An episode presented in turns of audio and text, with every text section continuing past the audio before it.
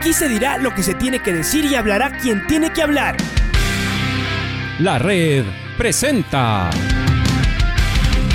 la charla del día a llevar una trayectoria que todo el mundo conoce, Carlos el Demoledor. Que la comunidad sepa de lo grande que fue Luis Chocho San Martín. Este año nuevamente jugar Copa Libertadores nos ilusiona mucho. La red. Los protagonistas lo dicen todo junto a los periodistas de la red. La camiseta más linda que me pude haber puesto en mi vida, ¿no? La camiseta de la selección. Los grandes clubes no priorizan competiciones, las disputan. En este año 2021 la selección se juega prácticamente su futuro. En donde estés y a la hora que tú quieras. Bienvenidos. Franklin Tello el eh, presidente del Independiente del Valle que debe estar como, como todos, ¿no? no solo la gente del Independiente, sino alrededor del fútbol, con mucha ansiedad. ¿Será que sí, que esa experiencia que también tiene en líderes internacionales eh, le sirve, juega a favor del Independiente el próximo día domingo, Franklin? ¿Qué tal? Bienvenido a la red. Alfonso, buen día, saludos a toda la audiencia eh, ayuda, ayuda la experiencia sin duda de, como tú has comentado, haber eh, haber tenido ya este tipo de competiciones y, llegar a instancias finales, principalmente en torneos internacionales, pero sin ninguna duda la, la, la, la ansiedad por un lado y por otro lado la, la, la, emoción de vivir esta primera final para nosotros del Campeonato Ecuatoriano de Fútbol eh, solo solo nos lleva a querer que esto ya ya se dé no y empiece llegue la hora del partido y, y, se pueda definir el, el, esta serie que ha estado tan disputada después de una de una campaña impecable por parte de, del cuerpo técnico y de los jugadores así que sí muchas eh, muchas memorias que van que vienen todo lo que se ha vivido cómo se manejó también la ansiedad en esos momentos especialmente durante la Copa Sudamericana no y, y, y sí instancias en su momento importantes en Libertadores y Sudamericana, pero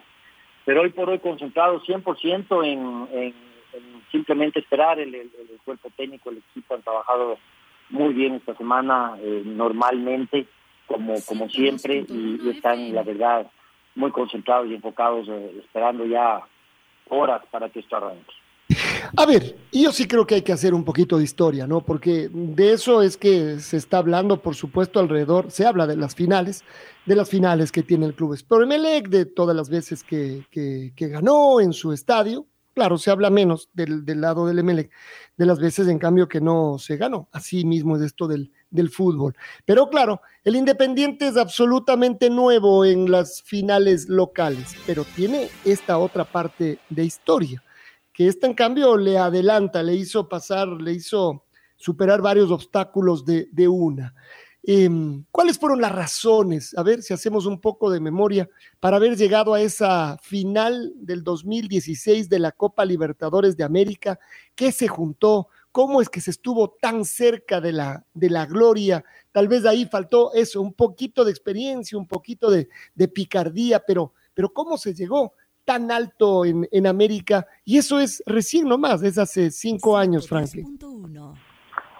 Sí, sí, y, bueno, hubieron varias cosas, ¿no? Eh, hubieron varias coyunturas, ustedes recordarán eh, el cambio de cuerpo técnico, eh, justamente con, con, la salida de, los hermanos Rescalvo, precisamente al Club Sport de Melec, y la, la promoción que decidimos hacer a la interna con, con el profesor Miguel Ángel Ramírez, que estaba dirigiendo la, las formativas en el club y, el debut de Miguel Ángel como, como entrenador en primera división le dio un, toque muy especial al, proceso, se, se, pudo consolidar muy bien como, como entrenador, con manejando muy bien a, los jugadores de experiencia y a los y a los canteranos con quien él eh, conectaba muy bien. Eh, y eso hizo que, que el club vaya avanzando. Tenemos que recordar también, sin ninguna duda, eh, eh, y nos viene a todos a la memoria eh, lo que sucedió con el terremoto en el 2016 y que abatió Esmeraldas y a, y a la provincia de Manabí principalmente y que eso generó en, ya instancias finales, ¿no? En una unión nacional y, esos cuatro casi llenazos hasta la bandera en el estadio Atahualpa contra contra contra River Plate, que fue el primer partido, recuerdo, pocos días después de, del terremoto y, pudimos llenar el estadio eh, cuando hicimos el anuncio de que se donaba la taquilla. Y luego uno tras otro todos los partidos se fueron llenando, eh, Pumas, River, eh, Boca, perdón, y, la final contra el Nacional de Medellín. Y, y sí, me parece que, que, nos faltó un poquito, ¿no? Fue, un partido muy disputado al final del día aquí y allá en Medellín, pero pero nos faltó nos faltó un poquito de, experiencia para poder manejar allá especialmente el partido y, sacar un resultado. Pero sin embargo, de lo cual fue y ha sido un hito en la historia del club y eso nos nos, nos hizo nos hizo ver que, que sí es posible, ¿no? Que, que más allá de que somos un equipo joven en el fútbol ecuatoriano, con, con mucha combinación de juventud y experiencia, eh, pudimos pudimos cumplir este este hito importante y bueno, después todo lo que ha venido ha sido ha sido un periplo en donde el Independiente ha estado siempre peleando a vida en todo torneo en donde ha participado y ha, hecho y ha hecho muy buen papel. Em, bueno, y, ahí además de ir a jugar a, Medellín después de haber eh, eh, conseguido las clasificaciones, seguramente que fue un, un, momento, un momento único. Uno puede decir, Franklin, que de todas maneras ahí cambió rápidamente la historia de, del Independiente, que tenía un camino trazado, que, que iba haciendo las cosas eh, poco a poco, porque además sembraba, pero la cosecha obviamente no era enseguida. Pero esto aceleró, además ustedes ahí se quedaron sin equipo, se desmanteló, vendieron 16 jugadores, eh, es decir, hubo que casi casi que barajar y volver a, repartir. Cambió la historia del, del IDB rápidamente y, el camino por donde tenían que ir.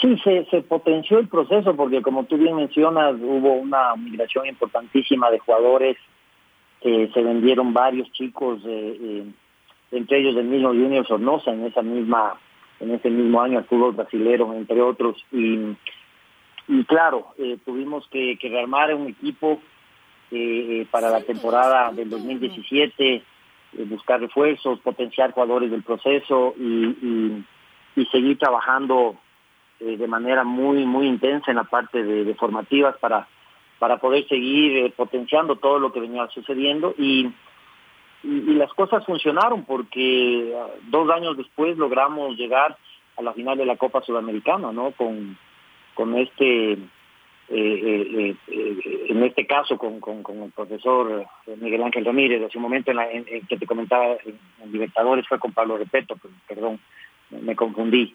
Pero ya en el 2019 logramos hacerlo precisamente con la anécdota que te contaba hace un momento de la salida de, Manuel Calvo y, y la, la, promoción de Miguel Ángel Ramírez. En el 2016 fue con el, el, el, gran trabajo que hizo Pablo Repeto que nos, que nos llevó a cumplir este, este inmenso hito de la, de la Libertadores. Pero sí, se, se nos dimos cuenta que, que, año a año hay, hay jugadores que, que se nos van. Eh, hemos conversado de esto mucho y más allá de que tratamos de retenerlos, me refiero a jugadores del proceso, el mercado ha hecho que, el Independiente de alguna manera esté en la mira y, la dinámica que hay con los agentes, los equipos, la, globalización que hay hoy en, la industria.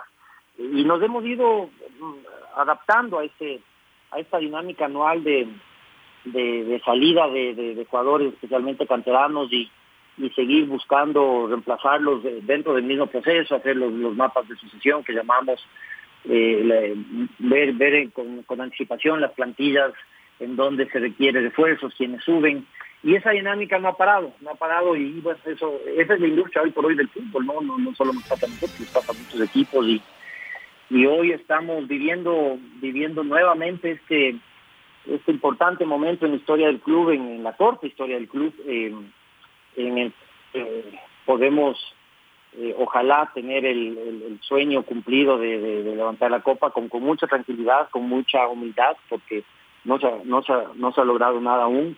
Si bien es cierto ese resultado del, domingo anterior fue importante, eh, marcamos tres goles, nos, lograron marcar al final uno que les dio vida y sin ninguna, eso, eso, sin ninguna duda eso le da un nivel importante de, de emoción y, hasta de drama a lo que será este partido. Hay, obviamente una importantísima eh, expectativa, especialmente en todo el país, y especialmente en Guayaquil, por, por lo que será este partido. Y, y llegamos, llegamos con, con, todo este, este legado, este, este periplo recorrido de todos estos años que, estamos comentando contigo y, esperando poder seguir haciendo historia, ¿no?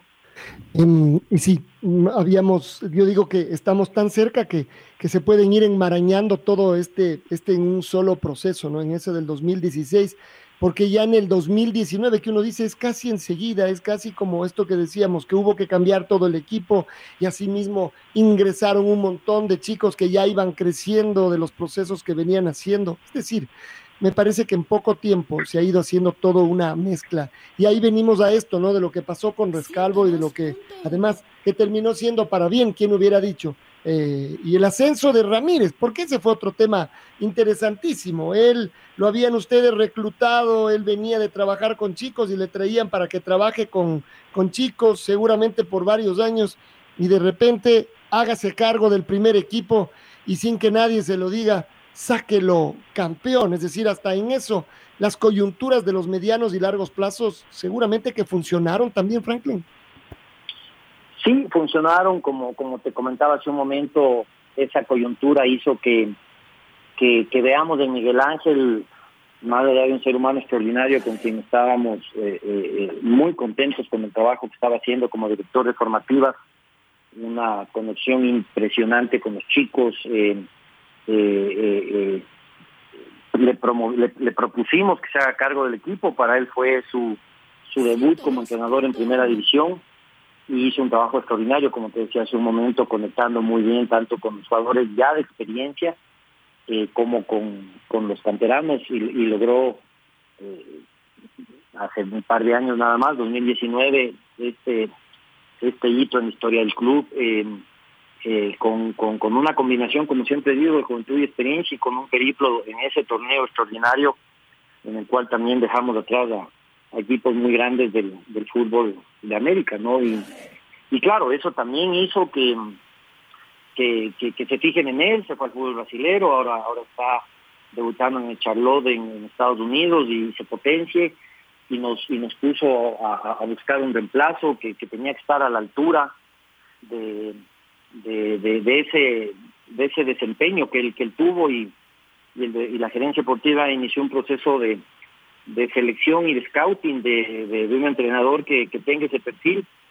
Y, y dimos pues con, con Renato, con Renato Paiva, quien venía haciendo un trabajo eh, de, de, más de una década, casi 16 años en el, en el Benfica, en, las divisiones inferiores, en, en, la en la B, de, en el equipo B de Benfica, eh, promoviendo cualquier cantidad de jugadores, trabajando en la base, todos sabemos lo que es Portugal en Europa, en el fútbol, y cómo genera jugadores. Y, y en cuanto le propusimos, eh, se vio muy interesado y inclusive en el club le autorizaron a que a que pueda terminar su contrato y venir. Y, fíjate no con, con una con una línea igual europea en este caso portuguesa eh, estamos hoy viviendo este momento Em, muchas cosas se siguen, se siguen sumando, ¿no? Y después eh, ver, por supuesto, los jugadores jóvenes, pero también algunos eh, temas que salieron bien. Uno, uno siempre apuesta a, escoger eh, cuando se trata de reforzar el equipo, así como cuando los otros vienen y se llevan a sus jugadores. Pero también de escoger bien y que salga bien, por supuesto. y se trajeron ustedes para este año, para reforzar en la segunda parte a varios jugadores y dos de ellos han respondido, bueno, mejor todavía de lo esperado. Bauman, el goleador, centro delantero, y por supuesto Junior Sornosa. El otro día le mirábamos eh, besarse el escudo y uno dice es hombre de la, eh, de la casa. Escoger justo en el momento preciso que salga eh, todo bien, hay una dosis de qué nomás atrás de, de, de eso que lograron hacer ustedes a mitad de año. Sí, me, voy a ir un poquito hacia atrás, lo que fue el, inicio de la temporada este mismo año. Eh, hubo también una, una migración, bueno, salió Gaby Torres, con quien no pudimos renovar, el mismo Moisés, Moisés Caicedo, que fue transferido al fútbol internacional, eh, eh, Steven Franco, Preciado, jugadores de selección.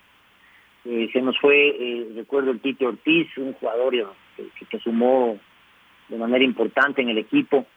y bueno, eh, eh, se quedaron jugadores sólidos y de mucha experiencia, como el mismo Pederano, que ha sido nuestro capitán insigne desde la, Copa Sudamericana. Y tuvimos una buena primera etapa. En ese momento habían salido, si no me equivoco, más de 10 jugadores. Eh, eh, sin embargo, lo cual no logramos eh, cerrar como hubiéramos esperado, ganando la primera etapa. Y ahí vino estos ajustes que hicimos para la segunda etapa. Eh, ah, se fue Pedro Vite también a Canadá, un, un canterano con, con, unas condiciones eh, interesantes que venía consolidándose bien en el proceso. Y, y, y llega Bauman, llega el mismo Junior Sornosa, que merece un capítulo aparte para nosotros, es, es ya hoy una institución en el club. Eh, llega Fernando Gaibor, el mismo Pin Angulo y Mateo Carabajal. Llegan cinco jugadores nuevos para la segunda etapa. Eh, eh, y, eso hizo que se consolide muy bien el equipo y ahora hayamos pues, tenido una segunda etapa casi impecable en donde eh, llegamos a, cerrar primeros y, obviamente con, con todo el mérito que tiene Melec también poder eh, tener el, privilegio de jugar esta final entre los dos mejores equipos de este. Bueno, y entonces, ¿qué esperan el domingo? ¿Cómo, ¿Cómo va el equipo? ¿Qué esperan con todo alrededor? ¿Qué es jugar en el Capo? Lo conocen bien ustedes, además trayendo eh, seguramente muy buenos resultados este año. Además, el Melec no les ha podido ganar. ¿Qué esperan del, del, del domingo en el, en el Capo? ¿Cómo debería ser el partido, Franklin? Uno puede, de hecho lo hace, tener muchas interpretaciones, imaginarse muchas variables de cómo va a funcionar, cómo va a, darse el, partido. Lo único que sí sabemos es que es, una final, que, que Melec eh, se va a jugar la vida, así como también nosotros, el Independiente se va a jugar la vida, que se jugará con, con un estadio al 50% de aforo, pero que se hará sentir sin ninguna duda esta inmensa vaga que tiene el Melec y que, y que se hace sentir eh, también sabemos que hay estadísticas que en el momento del partido se terminan, eh, eh, no, no cuentan. Hemos jugado cerca de los últimos nueve partidos con el Emelec, eh, hemos, hemos logrado ganar seis y, y, empatar tres, pero en ese momento esas estadísticas no son más que eso. Y, y que los jugadores tendrán que manejar, como, como seguramente lo harán con la experiencia que tienen y ya el conocimiento de, de ese estadio, de esa cancha, de los jugadores, duelo de técnicos, en fin, después de lo que sucedió el domingo, manejar el partido para poder, eh, con esta ventaja, eh, eh, entre comillas, muy relativa del 2 a 0, porque en realidad es solo un 1 a 0 la, la ventaja, porque como como bien nos comentaba Renato en estos días que conversábamos con él, nos decía la ventaja es de 1 a 0, porque el segundo ya se lleva a los penales. Entonces, eso puede ser muy efímero. Manejar el partido para poder proponer como como como es la característica del club, no, no hacia atrás ni mucho menos, y poder tener un partido que sin ninguna duda va a ser vibrante y que podamos todo el país eh, disfrutar de una final inolvidable y, y para nosotros inédita. Ingeniero, ¿cómo le va? Buenos días, Luis Quiero le saluda. ¿Y hasta dónde llega eh, un dirigente en una final? Eh, quiero decir, hasta conversar con ellos, no sé, si una charla de motivación horas antes del partido o hasta dónde llega el dirigente y de ahí dice, bueno, los espacios los respetamos para que el entrenador y los jugadores hagan lo suyo. ¿Hasta dónde llega, ingeniero?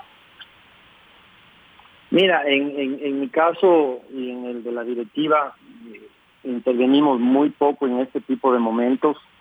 Eh, ellos saben que siempre estamos ahí, que permanentemente estamos acompañándolos, que, que eh, estamos en, contacto directo, permanente con, con Renato siempre, en mi caso también. De hecho, anoche tuvimos una muy buena reunión, un conversatorio, eh, y el equipo sabe que, cuenta con nosotros porque, porque todo el año estamos ahí, porque siempre estamos pendientes de ellos, de sus familias, de, de, que, de que todo camine y funcione, ese es nuestro rol. Eh, pero de ahí para adelante el cuerpo técnico y los jugadores y, dentro de los jugadores los, líderes que, que, más más impactan en estos momentos creo que son los que hacen toda la diferencia. Eh, en el partido anterior eh, se, les, se les leyó en el camerino una una nota muy emotiva de uno de los directivos. Así que ese tipo de cosas a veces sí, sí se dan, pero, pero tratamos de que también el ambiente sea eh, lo más normal y, y, y, no cambiar todo lo que ha, se ha venido haciendo y que ha venido funcionando.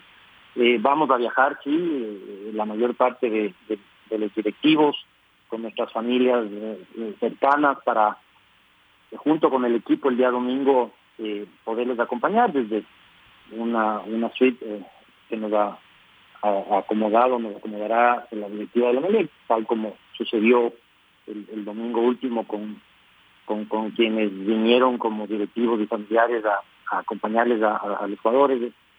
Y, y estaremos un, un, puñado, como todos sabemos, se juega sin hinchada local, uh, pero estaremos ahí en el estadio eh, eh, acompañándolos y viviendo estos intensos momentos. ¿no? Y habrá apoyo también acá en Quito y en Sangolquí también me parece que van a poner unas pantallas gigantes, en eso están ingeniero también con el municipio de acá para poner unas pantallas gigantes y la gente eh, pueda ver esta final. Pero con esta termino, con esta pregunta. Eh, en el corto tiempo, porque Independiente del Valle con este nombre es, un, equipo eh, con pocos años en primera categoría. ingeniero, ¿ustedes sintieron que en poco tiempo podían ser ese rival incómodo para el resto de equipos, es decir, que ya lo ven como un rival con ese equipo que ya les va a pelear también campeonatos, que ya no va a ser solo el que participa, sino el que va a pelearles y el que va a estar ahí incomodando a lo, al resto de rivales. Sí, mira, si, si tú analizas las, las tablas de posiciones consolidadas de los últimos tres, cuatro años del torneo ecuatoriano de fútbol, el Independiente ha estado siempre como yo digo, en el pelotón de los punteros, ¿no? Siempre hemos estado ahí eh, entre el segundo, tercero y cuarto. Eh, eh, ha habido este este tema que se ha comentado de que, hemos estado siempre ahí arriba y en momento del momento a ciertas etapas no hemos logrado rematar bien. Desde este año hemos demostrado que, que, eso eso eso es un hito y que, y que se logró hacer un, una, una temporada impecable, especialmente la segunda etapa. Y, y, siempre jugando muy bien con los protagonistas, con los equipos conocidos como los más grandes, los de mayor hinchada, eh, haciendo muy buenos partidos en, sus estadios, con sus hinchadas, con sus barras. Esa ha sido una característica del Independiente, inclusive en torneos internacionales. Entonces, a uno como directivo eso de alguna manera le da la tranquilidad de saber que el día domingo el equipo el equipo va a jugar un, un, un, un, partido importantísimo en nuestra historia, pero pero pero lo va a manejar bien y que, y que deberá, como, como muchas otras batallas eh, que hemos tenido, dejar muy en alto el nombre de la institución. Estoy seguro que así será. Lo último, Franklin, aquí hay eh, supersticiones futboleras, mismas camisetas, mismos puestos, los mismos acompañantes, ¿o no? ¿Cómo es el presidente del Independiente del Valle? Bueno, sí, uno, uno se va volviendo cabalero y supersticioso. Algunas cosas sí me han funcionado. Eh, y sí, eh, para mí es, es, importantísimo tener la, la, la, compañía de mi familia en estos momentos. De, vendrá con, conmigo mi, mi, hijo mayor y mi esposa, mi, mi, mis hijas eh, que están por el país. Pero, pero aquí el resto de directivos igual. Y sí, tengo tengo mis, mis, mis cabalitas lo que me pongo el día del partido, cosas que, que afortunadamente han funcionado y que, que más allá del, de, de, que uno sabe que en el fondo eso a, a uno internamente le puede dar un poco más de, de ilusión o de optimismo, de, de confianza, lo, lo, lo, importante es, es lo que hemos hablado, ¿no? Saber que, que, que en la cancha son, son los jugadores y el cuerpo técnico los que nos nos van ojalá dar esta, esta inmensa alegría que, que, que, que se pueda dar. Pero repito, con, con mucha humildad, con mucha tranquilidad, eh, más allá, repito, del resultado que, que se dio el domingo en Sangolquí, eh, no, no, no sentimos en absoluto, al contrario, que tenemos una ventaja. Franklin, mucha suerte, vamos a estar cerca. Gracias por acompañarnos esta mañana. Muchas gracias, Alfonso, a tus colegas y un saludo a toda la audiencia. El presidente del Independiente del Valle, finalista, y que tiene, va a esta segunda final, sale con ventaja de dos, de dos goles y eh, espera el domingo hacer o escribir una nueva página de historia. En su joven libro, tiene un libro de, de pocos capítulos, pero cada uno es realmente grueso. La red presentó La charla del día. Un espacio donde las anécdotas de actualidad deportiva se revelan junto a grandes personajes del deporte. Quédate conectado con nosotros en las redes de la red. Síguenos como arroba la red Ecuador y no te pierdas los detalles del deporte minuto a minuto.